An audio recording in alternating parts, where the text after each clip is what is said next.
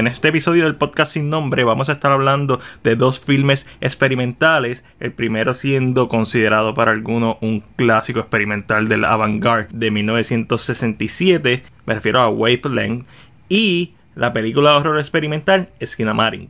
Skinamaring trata sobre dos niños que despiertan solo en su casa y cuando tratan de ver por las ventanas o salir por la puerta, estas ya no están. Y eventos sobrenaturales empiezan a pasar. Esta es una película que habla sobre el abuso infantil, quizás sobre cómo los niños ven estas situaciones o estas pesadillas. Quizás trata sobre la separación de los padres o cuando una mamá trae a una persona extraña a vivir, ¿verdad? Extraña para los niños, a vivir con ellos y una persona abusiva, o cuando un padre se queda cuidando solo a sus hijos y se vuelve un padre abusivo. En general trata sobre el maltrato a los niños y cómo esto se vuelve una pesadilla para ellos. También es que Namarin podría ser sobre el secuestro de niños, niños desaparecidos, ya que en su último acto pues vemos algo, ¿verdad? Vemos imágenes de niños. Y un filme hasta cierto punto catártico desde esa perspectiva, pero no justifica su existencia. Hay tres o cuatro escenas que son brillantes, que genuinamente son tensas, que me mantuvieron al borde de la silla. Pero para llegar a ellas, uno tiene que esperar tanto y tanto y tanto que no vale la pena, honestamente.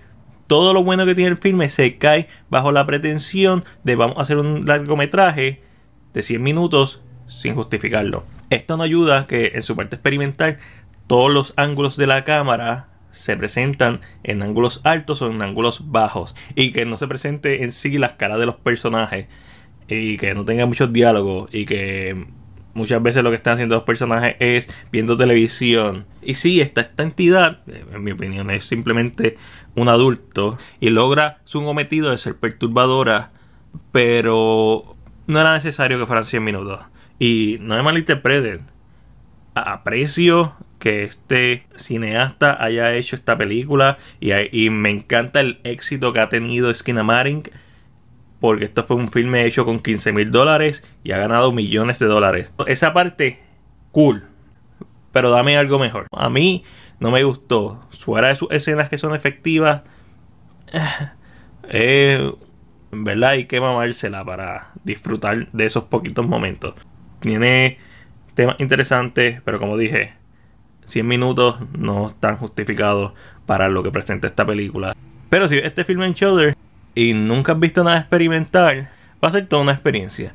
Porque Skinamaring hubiera sido un excelente mediometraje de 45 minutos, quizás menos. Por otro lado, esto sí la recomiendo, Wavelength. Pero no la recomiendo como tu típica película que vas a ver. Porque este es un mediometraje de 1967. Lo puedes ver en YouTube. Supuestamente de 45 minutos. La realidad es que, por lo menos las versiones que yo he visto en YouTube son de 43 minutos con un par de segundos.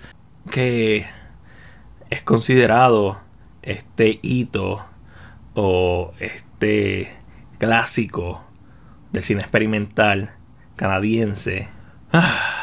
wow, ok. Yo puedo hablar de como esta película que presenta una tesis sobre el espacio y la dirección, ya que básicamente el filme es una sola toma, aunque hay edición y yara yara yara, es una sola toma de unas ventanas en donde durante cuarenta y pico de minutos se le va dando zoom gradualmente. Entre esos 45 minutos solamente salen 4 o 5 personajes. Al principio sale dos hombres llevando como un armario un librero y una mujer. Después vuelve a salir esta mujer quien habla con una amiga. Como a los 18 minutos eh, sale un hombre que aparentemente muere por razones irrelevantes. Y a los 30 minutos una mujer le encuentra el cuerpo y llama a la policía. Y yo siento que Skinamarin toma mucho de esta película. No sé si realmente el cineasta que hizo Skinamarin está influenciado de Wavelength, pero hay cosas que vi en Wavelength que como que vi en Skinamarin. Pasan dos o tres cositas, a veces vemos lo que está pasando, usan diferentes filtros, a veces la pantalla se ve en blanco y todo es un zoom para una fotografía de las olas del mar, de, la, de los waves, ¿verdad? Este, y se tarda todo eso. Según Michael Snow, que fue el director, escritor, editor de, de esta película, el filme trata sobre. Es como un resumen de su sistema nervioso, intenciones religiosas e ideas estéticas. Hermano, todo eso es una mierda, en realidad. Porque, sí, podría ser pretencioso y hablar de cómo este filme tiene una filosofía de estar presente y del espacio eso lo vemos a través de cómo poco a poco se va enfocando en el, en el tema del filme, que no es lo que está pasando alrededor, sino esta fotografía. Al principio uno ni la ve porque uno lo que ve básicamente algo en la pared. Y como estos eventos van pasando y yara, yara, yara. Pero no, esta película es algo que les recomiendo ver a todo amante del cine. Se encuentra en las mil y una películas que debes ver antes de morir de Steven Schneider. Y ya la vi. Y quiero morir. Cuando comienza el filme, que es como cuando están haciendo el setup de la cámara, pues ok. Y pues yo esperaba, pues sí, 45 minutos de, de una sola toma, entre comillas. Pero el audio de este filme induce una sensación de frustración. Es como que esta, este chillido que va incrementando poco a poco y es annoying. Y está viendo con mi perro al lado, con Floppy. Y de momento el perro, cuando empezó a un bien agudo, cuando empezó ese sonido a estar bien agudo, porque es casi durante toda la duración de la freaking película. Este. Y ese sonido, al principio uno no lo nota, pero poco a poco va distrayéndote de todo. Y, mano, se convierte en un maratón, se convierte en una prueba de endurance, de resistencia. Sí, experimental, esto es un subject film. I get it, pero ¿cómo uno puede disfrutar algo que... Y a lo mejor ese es el punto, que no lo debes disfrutar, que simplemente debes presenciarlo, pero... Fuck that. A mí me gusta el cine, sí, me gusta el cine de escapismo y también me gusta el cine más pretencioso a veces y me gusta cuando las películas tienen algo que decir. Lo que tiene que decir esta película no justifica la existencia del filme. No lo hace. Esta película es como una tortura. La primera vez que la paré fue a los 11 minutos. Después la volví a parar a los 20. Y era para tomarme un minuto o dos de, de no escuchar el.